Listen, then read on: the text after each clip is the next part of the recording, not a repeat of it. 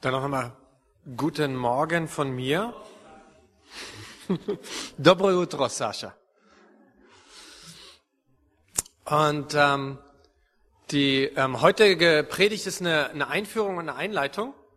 In den nächsten Wochen werden wir den ähm, Epheserbrief studieren. So, das heißt, ähm, du kannst dich jetzt parallel mit dem Thema des Epheserbriefes äh, auseinandersetzen und tiefer gehen. Und meine Aufgabe ist es heute eine kurze Einführung zu geben und das erste Kapitel ein bisschen näher zu beleuchten. Dann werdet ihr, die ihr euch öfter mal mit den Briefen von Paulus auseinandersetzt, wissen, dass man da eigentlich fast aus jedem zweiten Vers eine eigene Predigt machen kann. So, das heißt, das ist definitiv auch eine Aufforderung, dann als Hausaufgabe gerne nochmal in dem einen oder in die andere Richtung äh, tiefer zu gehen. Ähm, der Epheserbrief bis ins 16. Jahrhundert ähm, wurde zu 100 Prozent angenommen, dass er von Paulus geschrieben wurde. Erst im 16. Jahrhundert gab es so Ideen, könnte es nicht vielleicht sogar sein, dass es nur einer seiner Schüler war. Aber heute geht noch immer ein Großteil der Theologen, wie auch wir, in unserer Lehre davon aus, der Brief wurde von Paulus geschrieben, vermutlich in den Jahren 60 bis 64 äh, nach Christus. Das heißt, in der Zeit, in der er in Rom war, in seiner ersten Gefangenschaft, ähm, das war, wo er unter Hausarrest in Rom gelebt hat, also nicht im Gefängnis, sondern er hat gewisse Freiheiten gehabt, durfte sich aber nicht frei in der Stadt bewegen, sondern maximal Besuch empfangen. Äh, wenn wir gleich mal Epheser 1, und wir sind die Hauptzeit heute, für alle, die noch analog unterwegs sind, äh, aufgeblättert in Kapitel 1. Ähm, er schreibt da, Paulus, Kapitel 1, Vers 1 bis 2, ein Apostel Christi Jesu, durch den Willen Gottes an die Heiligen in Ephesus, die Gläubigen in Christus Jesus, Gnade sei mit euch und Friede von Gott, unserem Vater und dem Herrn Jesus Christus.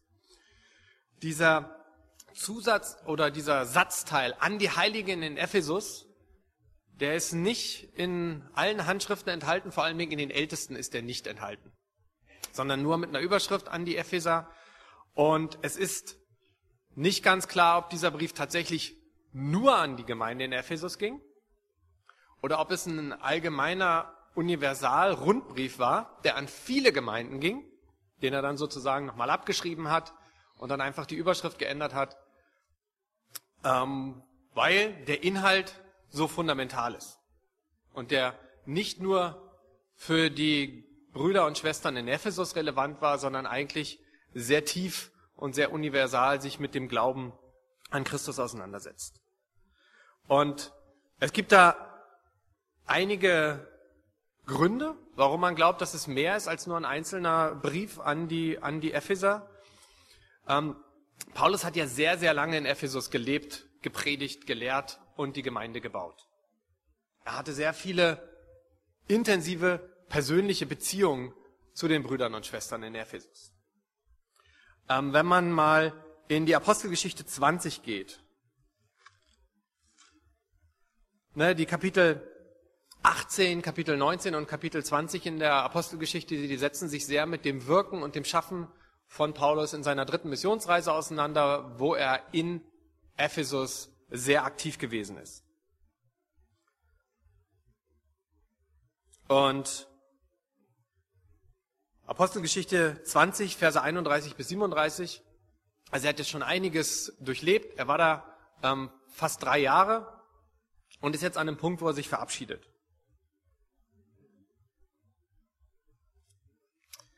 Vers 31. Darum seid wachsam und denkt daran, dass ich drei Jahre lang Tag und Nacht nicht abgelassen habe, einen jeden unter Tränen zu ermahnen. Und nun befehle ich euch, Gott und dem Wort seiner Gnade, der da mächtig ist, euch zu erbauen und euch das Erbe zu geben mit allen, die geheiligt sind. Ich habe von niemandem Silber oder Gold oder Kleidung begehrt, denn ihr wisst selber, dass mir diese Hände zum Unterhalt gedient haben. Für mich und die, die mit mir gewesen sind. Ich habe euch in allem gezeigt, dass man so arbeiten und sich der Schwachen annehmen muss, im Gedenken an das Wort des Herrn Jesus, der selbst gesagt hat, geben ist seliger als nehmen. Und als er das gesagt hatte, Paulus, kniete er nieder und betete mit ihnen allen. Da begannen alle laut zu weinen und sie fielen Paulus um den Hals und küssten ihn, aber allermeisten betrübt über das Wort, das er gesagt hat, sie würden sein Angesicht nicht mehr sehen und sie geleiteten ihn auf das Schiff.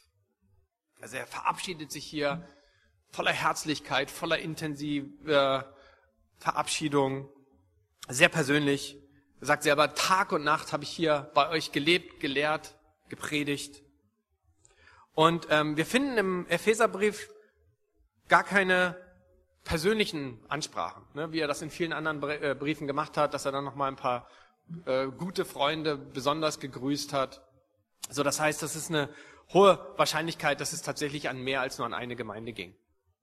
Umso wichtiger aber der Inhalt, ne, wenn er so viel allgemeingültiger ist, als dass er nur an eine spezifische Situation gerichtet ist. Und man kann sagen, so die Gesamtheit des Briefes setzt sich sehr stark mit der Einheit und der Reife im Glauben auseinander.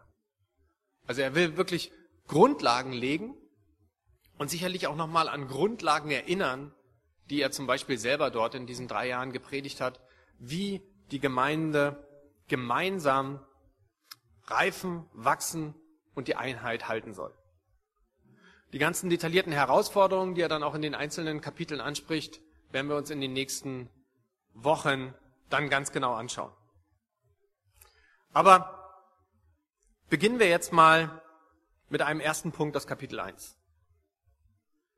Er beginnt mit dem Fundament, mit Gott und dass Gott sich entschieden hat. Also erster Punkt, Gott hat sich entschieden. Epheser 1, Verse 3 bis 6. Gelobt sei Gott der Vater unseres Herrn Jesus Christus, der uns gesegnet hat mit allem geistlichen Segen im Himmel durch Christus.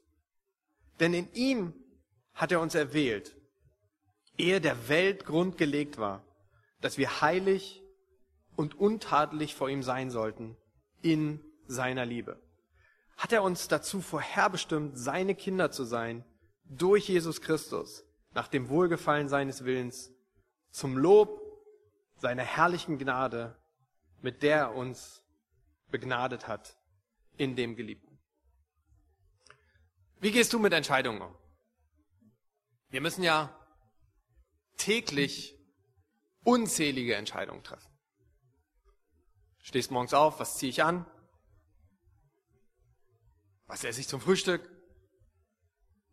muss meine Kinder fragen, hier rein, guten Morgen, was wollt ihr zum Frühstück? Gibt's dann so zwei oder drei, nicht komplettes Wahlprogramm, sondern zwei oder drei Optionen. Ne? Brötchen, Müsli, Haferbrei. So, wir müssen die ganze Zeit ständig irgendwelche Entscheidungen treffen.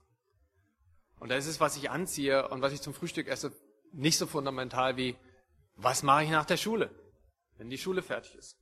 Was nach, mache ich nach meiner Ausbildung, nachdem ich meinen Uni-Abschluss habe?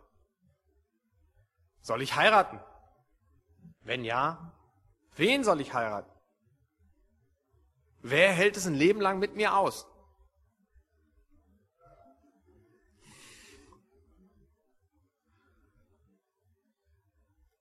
Soll ich Vater werden in meinem Leben? Und wir Menschen, wir entscheiden viel spontan, aus dem Bauch heraus. Ich vertraue da mal meiner Intuition. Typisches Beispiel. Ich bin 17 Jahre alt. Ich bekomme meinen Einberufungsbescheid. Damals als ich 17 war, gab es noch die Wehrpflicht, die allgemeine. Und ähm, dann gehe ich zur Musterung, musst du halt hin, ne? sonst wirst du ja von der Militärpolizei irgendwann abgeholt. Also gehst du hin und dann fange ich so an, während ich in der Musterung im Warteraum darauf warte, dass ich äh, medizinisch untersucht werde, so Prospekte durchzulesen, die da rumliegen, inklusive der Möglichkeit eines bezahlten Studiums bei der Bundeswehr. So finde ich eigentlich ganz attraktiv, finde ich eigentlich ganz gut, dass du nicht nur Geld verdienen musst, wenn du studierst, sondern Geld dafür bekommst, dass du studierst. Also treffe ich die spontane Entscheidung, mal zu fragen, was sind denn da so für Sachen notwendig, direkt beim Kreiswehrersatzamt. Ähm, füll da direkt mal einen Antrag aus. Ein paar Wochen später bekomme ich die Einladung zum Eignungstest, zur Verpflichtung als Zeitsoldat mit Studium. Oh, na gut, warum nicht? Lass ich mich halt so treiben, mal gucken, was bei rauskommt. Zugkarte nach Köln wird ja bezahlt. Geht man dahin, drei Tage intensives Training, Prüfen. Dann habe ich das bestanden, krieg da einen Glückwunschbrief von der Bundeswehr. Herzlichen Glückwunsch, Sie haben den äh, Test bestanden. Sie sind aufgenommen, ähm, Zeitsoldat, Offiziersausbildung. Und auf einmal findest du dich in einer Spezialeinheit im Jugoslawienkrieg wieder und bewachst Flugzeuge. Tatsächlich einfach mal so reingekommen und dann sitzt du da, es war Sardinien, es war total harmlos in Bezug auf den Fronteinsatz. Aber ich habe überhaupt nicht drüber nachgedacht, sondern mich einfach nur treiben lassen aus spontanen Situationen heraus. Naja, gut, wenn so ist, ja. So, das sind so, vielleicht denkt ihr, ich lebe sehr geplant in meinem Leben, vielleicht komme ich sehr organisiert rüber. Es gibt sehr viele Situationen, wo ich mich einfach nur so treiben lasse aus der Situation heraus. Epheser 1, Vers 3 bis 5. Gelobt sei Gott der Vater unseres Herrn Jesus Christus, der uns gesegnet hat mit allen geistlichen Segen im Himmel durch Christus. Denn in ihm hat er uns erwählt. Ehe, ehe der Welt Grund gelegt war, dass wir heilig und untadelig vor ihm sein sollten in seiner Liebe, hat er uns dazu vorherbestimmt, seine Kinder zu sein durch Jesus Christus nach dem Wohlgefallen seines Willens. Gott hat sich entschieden, lange bevor es dich gab, dass es dich geben wird. Lange bevor es die Erde gab, die ein paar Milliarden Jahre alt. Lange bevor es das Universum gab, hat er sich entschieden. Das nenne ich mal einen langfristigen Plan.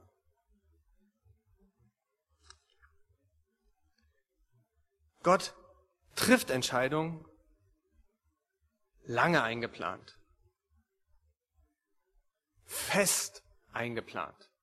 Er baut auf dich, er baut auf mich und er beruft mich.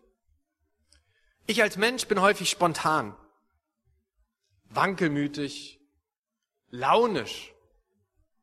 meine Entscheidungen können ganz schnell davon beeinflusst sein, was um mich herum passiert, wie es mir geht, wie ich mich fühle, wie das Wetter ist. Gott ist fest, geradlinig, wahrhaftig und immer vorausschauend. Und Paulus erinnert uns daran, hier im Brief. Er zeigt uns, welches Fundament, welches tiefe und welches langfristige Fundament Gott ist. Und du? Glaubst du das? Lässt du das an dich ran, wie lange sich Gott Zeit gelassen hat, dass es dich heute und hier gibt? Alle deine Taten, vom heutigen Tag bis zurück an deine Geburt, hat er eingeplant. Wo du Verletzungen zugeführt hast, irgendwelchen Menschen um dich herum wo du verletzt worden bist. All die Enttäuschungen, die du erleben musstest. All die Enttäuschungen, die du bereitet hast. Und trotzdem, dieser Gott glaubt an dich. Er hat mir das Leben gegeben, weil er weiß, dass ich es schaffen kann. Er hat einen ewigen Plan. Egal welche Herausforderungen du gerade in deinem Alltag hast. Egal welche Umkehr dir gerade schwerfällt. Egal welche Sünde dich gerade vielleicht täglich belastet und umstrickt, dich versucht zu fesseln und zu versklaven. Er glaubt an mich. Er glaubt an mich auf meiner Arbeit. Er glaubt an dich in deiner Schule, in deiner Uni, in deiner Ausbildung. Er glaubt an dich in deiner Familie. Epheser 1, Vers 5. Er hat uns dazu vorherbestimmt, seine Kinder zu sein, durch Jesus Christus, nach dem Wohlgefallen seines Willens. Er glaubt daran, dass du ein Abbild, ein geistliches Kind Gottes sein kannst. Paulus sagt hier jetzt nicht, und er hat dich eingeplant und dann wirst du ganz erfolgreich sein in dem Job oder ganz fruchtbar sein mit der Familiengründung, sondern er glaubt daran, dass egal welche Herausforderungen, welche Entscheidungen, welche Sünden du gerade überwinden musst, er glaubt daran, dass du sein Abbild sein kannst, scheinen und leuchten kannst, ein Sohn Gottes, eine Tochter Gottes sein kannst. Dafür brauche ich Erinnerung. Dafür brauche ich Ermutigung von links und rechts. Darum bin ich heute hier. Der zweite Punkt, die zweite Grundlage, die er hier dann nochmal legen will, ist, Jesus ist der Herr. Epheser 1, Vers 15 bis 23. Darum auch ich, nachdem ich gehört habe von dem Glauben bei euch an den Herrn Jesus und von eurer Liebe zu allen Heiligen, höre ich nicht auf zu danken für euch und gedenke eurer in meinem Gebet. Dass der Gott unseres Herrn Jesus Christus, der Vater der Herrlichkeit, euch gebe den Geist der Weisheit und der Offenbarung, ihn zu erkennen. Und er gebe euch erleuchtete Augen des Herzens, damit ihr erkennt, zu welcher Hoffnung ihr von ihm berufen seid. Wie reich die Herrlichkeit seines Erbes für die Heiligen ist. Und wie überschwänglich groß seine Kraft an uns, die wir glauben, weil die Macht seiner Stärke bei uns wirksam wurde, mit der er in Christus gewirkt hat. Durch sie hat er ihn von den Toten auferweckt und eingesetzt zu seiner Rechten im Himmel über alle Reiche, Gewalt, Macht, Herrschaft und alles, was sonst einen Namen hat, nicht allein in dieser Welt, sondern auch in der zukünftigen. Und alles hat er unter seine Füße getan und hat ihn gesetzt, der Gemeinde zum Haupt über alles, welches sein Leib ist, nämlich die Fülle dessen, der alles in allem erfüllt. Erinnert nochmal an die Autorität von Jesus, an die Alleinstellung, die Jesus in diesem ganzen Heilsplan innewohnt.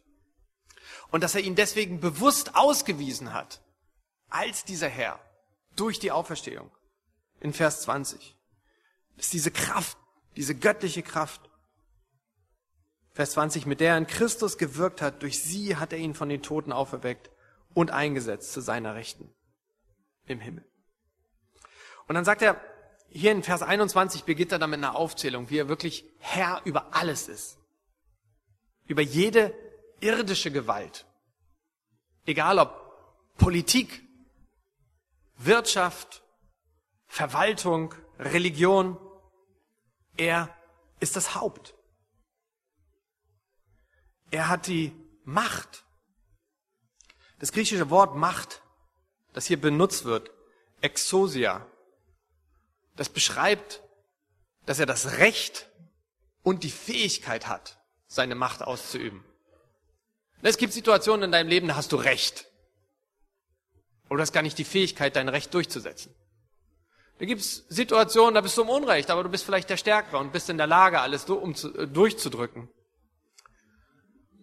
Was hier bewusst von Paulus benutzt wird, ist, dass Jesus ist der, der Recht und Fähigkeit seine Macht durchzusetzen, vereinigt. Mit Kraft. Dynamis. Ne, der gleiche Wortstamm für Dynamit, diese Energie. Einer, der hier und jetzt alles beeinflussen kann. Und dann hier in Vers 21 schließt Paulus, nicht allein in dieser Welt, sondern auch in der zukünftigen. Ne, dass uns bewusst ist, das ist nicht nur, gilt nicht für die Erde, sondern das gilt vor allem für alle Ewigkeit. In allen Dimensionen. In der physischen Welt, aber vor allen Dingen auch in der geistlichen Welt.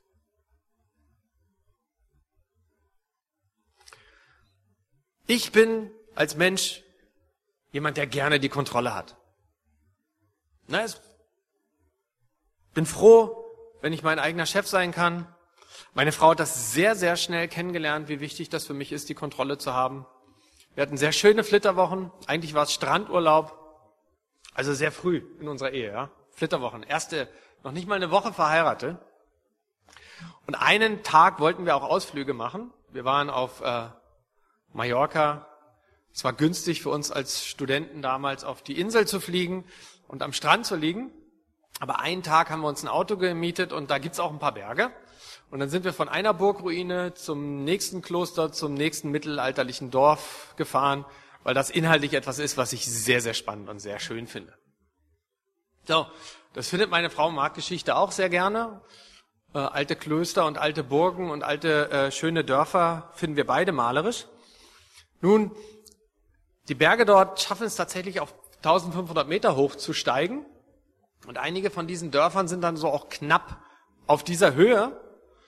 Und die Straßen sind dann nicht mehr ganz so der breite Weg, der in die Verdammnis führt. Es war mehr so der schmale Weg. Und äh, meine Frau fuhr und der Abgrund war rechts. Ich sitze auf dem Beifahrersitz und ich schaue in den Abgrund. Und der Abgrund kommt näher. Da gab es dann mal wieder einen Busch, den schrammten wir dann ein bisschen auf der rechten Seite. Die linke Seite sah immer ziemlich safe aus. Und ich dann irgendwann, Miri, stopp, wir müssen anhalten. Ich, kann nicht mehr. Du kannst nicht mehr fahren, ich kann nicht mehr. Ich kann hier nicht mehr neben dir ruhig sitzen.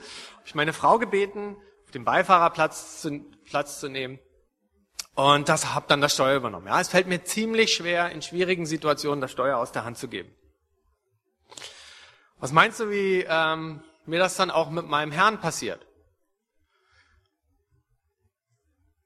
Jesus sagt, ich bin Chef. Wie leicht fällt mir das gerade? Wie leicht fällt dir das gerade? Mein Leben voll und ganz in Jesu Hände zu geben. Meine Familiensituation. Meine Gesundheit. Ich meine, wir haben wirklich herausfordernde Situationen hier. Wir haben eine Menge Brüder und Schwestern hier im Raum, die haben ihr Land verlassen, weil gerade Krieg herrscht. Und trotzdem sagt Jesus, ich bin Herr. Wir haben Brüder und Schwestern, die haben chronische Krankheiten. Und Jesus sagt, ich bin Herr. Ich habe es entschieden. Und ich muss daneben stehen? Verstehe ich nicht. Leben und Tod in seiner Hand. Er entscheidet das. Und ich muss sagen, Jesus ist Herr. Es sind die schwierigen Prüfungen, die meinen Glauben reinigen und stärken. Da zeigt sich, ob ich bereit bin, das Steuer abzugeben. Der bittere Kelch, der wird dir regelmäßig gereicht. Und dann sagst du da, muss es sein? Das sagen wir alle. Muss das jetzt sein? Jesus, ist das wirklich dein Ernst? Ist es das, was ich brauche? Schaffe ich es dann zu sagen, nicht wie ich will, sondern wie du? Nicht wie ich will, sondern wie du. Wir kennen das Gebet von Jesus. Das nicht dass er etwas von dir verlangt, was er nicht selber getan hat.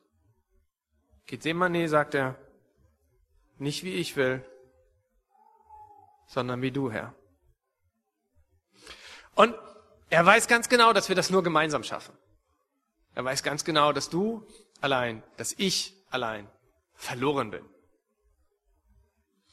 Und darum dient dieser öffentliche Brief von Paulus natürlich als Erinnerung für jeden Einzelnen. Aber er ist auch eine Aufforderung, dass wir uns gemeinsam daran immer wieder erinnern müssen. Dass wir uns gegenseitig bestätigen müssen, dass Gott sich entschieden hat für dich, bevor er die Welt erschaffen hat. Da musst du dran erinnert werden. Du musst deinen Bruder, deine Schwester neben dir daran erinnern. Ich vergesse das.